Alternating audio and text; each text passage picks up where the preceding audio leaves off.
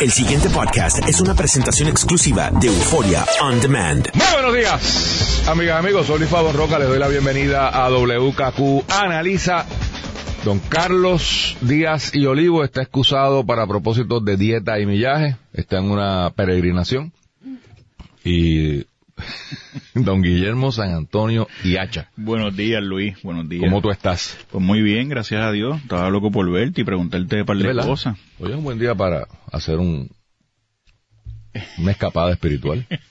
Sí, sí, hoy empieza el trigo pascual que se llama. Sabes que el trigo pascual, jueves, que son tres días, jueves, viernes y sábado. El sábado santo. ¿Cómo se llama eso?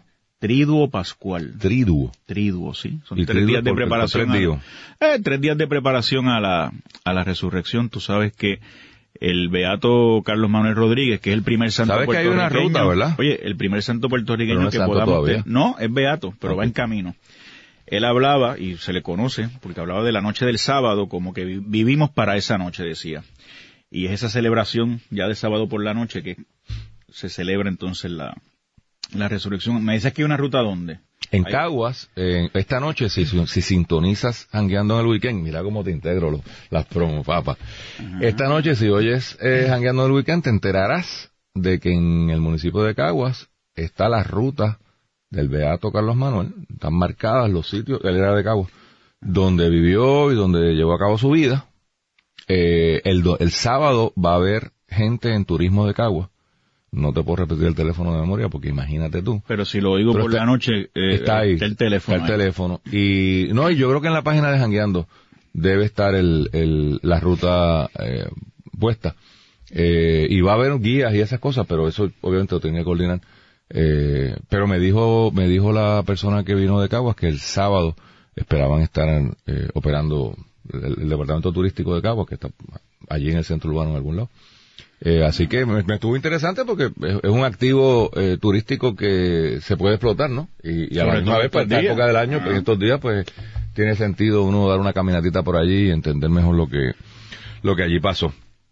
Eh, y para propósitos de ser un poquito más inclusivos, eh, también estamos en el fin de semana de Passover, que es una celebración judía. Eh, así que no solamente el mundo es de cristianos, hay otra gente en el mundo. Así es. No, porque aquí en Puerto Sí, Rico, eh. en nuestra visión tan limitada de la, del universo, pensamos que todo el mundo es igual. Es que Puerto Rico eh, es poco diverso en ese sentido, Luis. Eh, y aunque sí tenemos comunidades eh, de judíos, comunidades de musulmanes, ah, yo me, me- me sorprendí hace poco, creo que hay tres o cuatro mezquitas. Hay, por lo menos, tú conozco de cinco. Pues mira para allá. Eh, Una- es una comunidad que- de todo tipo. Y qué bueno, yo creo que las ciudades y los países se engrandecen con eso, el respeto de la diversidad, cada cual. eh, me parece que, que es bueno.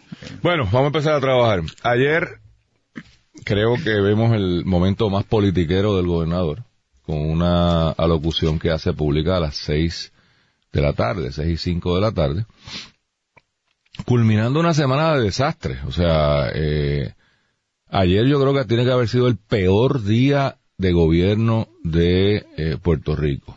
Eh, esta semana se había anunciado eh, que iban a cobrar, y voy a hacer el recuento de lo que yo, por qué estoy diciendo, estoy dando la conclusión, ahora voy al- a, los hechos. Comenzamos la semana con un mensaje confuso y confundido, que no es lo mismo. Confuso y confundido sobre el tema de las multas de los, de los peajes, de no, del pago de los peajes. Durante María, en aquel entonces, o sea, hace seis meses, habían dicho, no, este, rompan por para abajo que no, no, no hay luz, no se puede medir los peajes, así que eso es, hasta que le avisemos, eso es free for all. Va, pues me imagino yo que eso, eh, si no puedes medir quién pasa y quién no pasa, pues no puedes cobrar. Ahora salen con el embeleco, que está en el plan fiscal, de que iban a cobrar esos peajes. Pues han formado un revolú, el santo, el santo de los pastores, con el asunto, que termina con el gobernador haciendo ridículo una vez más, revocando la decisión de cobrar los peajes de María, bla, bla, bla, bla, bla. Pues mire, si van a cobrarlo o no van a cobrarlo, yo creo que es una discusión interesante que habría que tener, Pero ¿cómo es que manejan el país con las patas de esta manera que, que no se sabe la hora que es? O sea, anuncian una cosa improvisadamente, no tienen un plan, se forma el reguero, entonces el pobre gobernador, porque me da pena con el gobernador, tiene que venir al rescate echando para atrás, lo, porque aquí todo el mundo exonera al gobernador. Oiga, él es el jefe de Estado, él es el jefe del gobierno, él es responsable por todo lo que haga el de obras públicas o no haga. Y por ahí para abajo, ¿verdad? Todos los departamentos. Pues ese es uno en el, en el flip-flop. Mira que le decíamos flip-flop a Portuño. Su niño de lactancia al lado de este gobernador. No, no coge una posición nunca de nada. Segundo tema. Hasta las 10 de la mañana estuvo su secretaria de Educación, la flamante un cuarto de millón de dólares Powerball salary Julia Kelleher, diciendo, mañana hay clases, mañana hay clases, mañana hay clases, we have to have classes, tomorrow classes, classes, classes. A las 12 del día, el gobernador, orden ejecutiva, declarando que el jueves es día libre para el gobierno. ¿Y cuándo decidió esa vaina? Sin cargo a ninguna licencia. Ah, eso no lo sabía. Sin cargo a ninguna licencia, no puede ser. Sí, un día regalado. O sea, es un país que está en crisis, que está enfrentándose con la Junta, y eso lo vamos a discutir ahora. Que por un lado de la boca dice una cosa. Es una cosa increíble. Sin cargo a licencia alguna, que es lo que, ¿verdad? No, no, pues es que yo tengo, se la carguen o no a licencia. Nosotros necesitamos un país que uno pueda planificar. Parte del problema de este país es la, la, inestabilidad.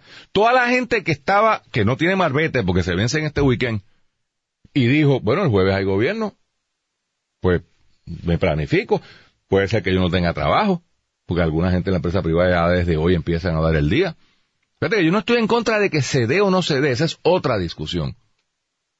Es otra discusión. Si me preguntas te digo que no se debería dar.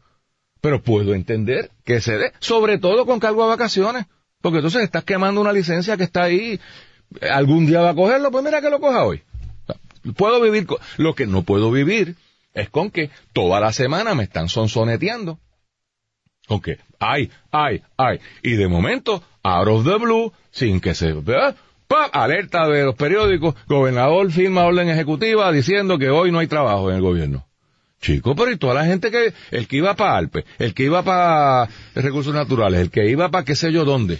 O el mismo empleado que pudo haber quizás planificado algo familiar y no pudo porque se enteró ayer y hoy lo obligan a coger un día o no lo obligan, digamos que es bueno, pero quizás hubiera querido aprovechar por otra cosa. Correcto. Tampoco pudo porque no se hace lo que tú dices, no se planificó para todo el mundo. Para todo el mundo, para todo todos los... ese, alguien del gobierno me dijo eso mismo, fíjate, no, se me había olvidado. Pues chévere, qué cool, pero ¿sabes qué? Yo me hubiera ido pal. A un parador para... Con Carlos, a peregrinar, pero por ejemplo, pensaba que trabajaba, pues no, pues no fue. lo pensó. Entonces, ¿cómo se improvisa la gobernanza de un país de esta manera. Y el tercer elemento de la improvisación. No, no, no, no. llevamos diez días oyendo las virtudes de la reforma laboral. Oyendo, yo imagino que el secretario del Trabajo renunciará hoy. Esa pobre alma en pena por ahí de Media Tour, tratando de explicar lo inexplicable. Aquí estaba con Rubén, con lo mucho que beneficia a sí, esto es la gran aportación de esta administración a los obreros de Puerto Rico, porque, porque el gobernador es el defensor de los obreros de Puerto Rico. Eso lo oí yo en uno de los fotutos que, que habla por ahí. El gran defensor de los obreros. De nuevo, no estoy hablando de las virtudes o defectos de la reforma. Estoy diciendo que la narrativa del gobierno los focas del gobierno andaban por ahí vendiendo su cosa. Y muy bien, derecho tienen, para eso están, para vender sus embustes. Entonces, all of la gran cosa, el gran aportación, el desarrollo económico que íbamos a tener, esto olvídate, con esto se resolvieron todos los problemas, Guillermo, le da para atrás. Porque se enchima con la Junta. Pero ¿dónde está la consistencia? Pues dígame a alguien que tiene que ver Juana con Pedro. Dígame a alguien. Que ¿Tú quieres pelear con la Junta? Eche para adelante, pelee. Pero ¿qué tiene que...? ¿O es que es la salida fácil porque se te viró la tortilla y tienes al presidente del Senado en contra, tienes al, al, vicepresidente de la Cámara en contra, tienes al pueblo de Puerto Rico en contra, con razón o sin razón. De nuevo, no estoy entrando en los méritos. Entonces tú dices, Ay, de, esta no va. Ahí hay que reconocerle y darle un puntito. Digo, espérate, ¿cómo me bajo de la guagua esta que me han montado de la maldita reforma laboral esta que ha sido una metida de pata? Pues, vamos, aquí lo hacemos. Chico, pero es que ¿cómo tú gobiernas un país así? ¿Cómo se gobierna un país con esa improvisación, con esa, esa sarta de embuste? Oye, no sé si se dieron cuenta, queridos amigos. El gobernador es tan que admite su propio embuste. Y me explico. Esta semana, cuando surge lo de reforma laboral, el señor secretario de Desarrollo Económico, Manuel Lavoy. Manuel Lavoy, le dice al Nuevo Día, mira, lo que pasa es que eso se negoció con la Junta. ¿Recuerdan? Yo lo señalé en este programa, busquen el Nuevo Día. Es que eso fue una negociación con la Junta, taca, taca, taca. Eso salió, creo que fue un lunes. Y el nuevo día, en el artículo de hoy de la página 6, Luis, Ajá. de Gloria Ruiz Quillan, dice, la semana pasada, el secretario de Desarrollo Económico y Comercio, Manuel Lavoy, dijo que la reforma laboral había sido discutida con la Junta de Supervisión Fiscal. Pero dice ahí lo próximo que yo voy a decir, porque creo que fue la, misma- propia Gloria, que al otro día el gobernador desmiente a la BOI. La semana pasada, la BOI dice, en el, tú estás en el nuevo día, lo pueden buscar. La BOI dice, no, eso mismo que dice Gloria eh, en- a la página del nuevo día de hoy. Y al otro día, el propio gobernador desmiente a la BOI, y esa fue la palabra que usó el periodista. Ahora no estoy seguro si fue en el nuevo día, pero en algún periódico desmienten a la BOI. Que yo me acuerdo que dije, bendito la BOI, ya es hora que te vayas. Porque primero te dijeron que habías hecho actos ilegales con lo de turismo, ahora te dicen embustero. Pues yo, yo no quiero jefes así. Y ayer el gobernador confirma lo que había dicho la BOI. Entonces, ¿quién estaba mintiendo? ¿Alguien se va a atrever a decirle al gobernador, usted estaba mintiendo? Por su propia admisión. Tenemos al, el testigo que hunde al gobernador, es el gobernador. Porque resulta que lo que dijo la BOI era la verdad. Más, yo leí hasta los talking points, me acuerdo como ahora, aquí. Porque a uno le llegan esas cositas. Los talking points enviados, me voy a reservar el nombre de quien lo envió de Fortaleza, por ahora. Enviados a todos los jefes de agencia, porque son, te mandan talking points porque, para que tú seas como una cotorrita y los leas. Which is fine. O sea, así, es que para se que hace. todo el mundo esté en Para que todo cintura. en, cintura- en sintonía y en cintura. correcto. Y eso, así está, yo no, no- así es que se, pero uno tiene que aprender a distinguir cuando usted oiga a un funcionario público y usted oiga que empiezan a recitar la misma frase y le preguntan, ¿y de qué color es el cielo? Bla, bla, bla. Mire, y el mar está picado. Bla, bla, bla, bla, bla, bla. Pues ese es el talking point del día. El talking point del día de hoy es que el gobernador respeta la autonomía de la, de la, de la De Corporación de Energía Eléctrica. Sí. ujú. Ya me di cuenta. ¿Verdad? ¿Verdad? Que, que si tú estás bien, ah, eso es que, que respeta la autonomía de la energía Mire, pero ¿qué vamos a hacer con el salario de más de 500 mil pesos? No, no, es que el gobernador respeta la autonomía de, y la pregunta que yo le haría a los talking pointeros. Y del Instituto de Estadística respetó la autonomía que tuvo que un tribunal revertir la decisión del gobernador porque se, se, se metió en lo que no podía y e ilegalmente destituyó a unos miembros de la Junta. Ahí no hay autonomía. No, y la- Pregunta que yo hago. Y en la misma Autoridad de Energía Eléctrica, Luis, que propuso eh, un cambio radical de venderla, de, de disponerla. Eso no es respetar la autonomía, eso debió haberlo hecho la Junta, ¿no?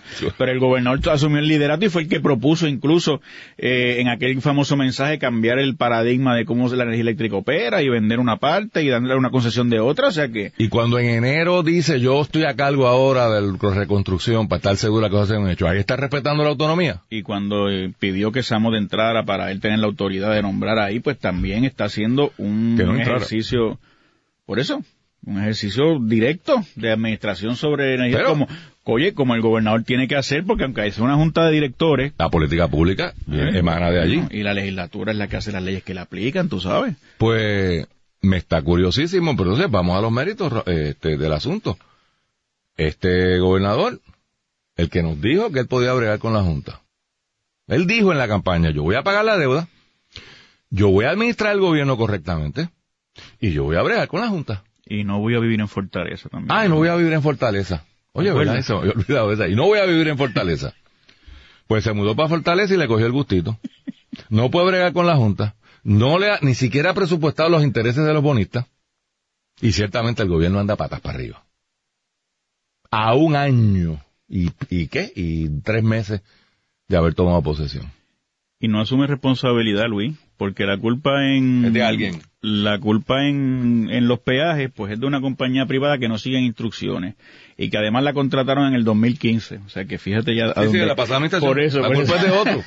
en el tema de, de la reforma laboral, pues la, la culpa es de la Junta de Control Fiscal que quiere parece que extender eh, los cortes y las propuestas eh, que él eh, viabiliza en esa reforma laboral al sector público y entonces parece que el gobernador o por lo menos la excusa que da dice ah no no no no no quitar el bono de navidad a los empleados públicos no eh, quitarle más días de vacaciones a los empleados públicos no eh, y por ahí como que se va, ¿verdad? Es la excusa que utiliza para ¿Verdad? coger la emergencia del carro y quedarse con ella en la mano.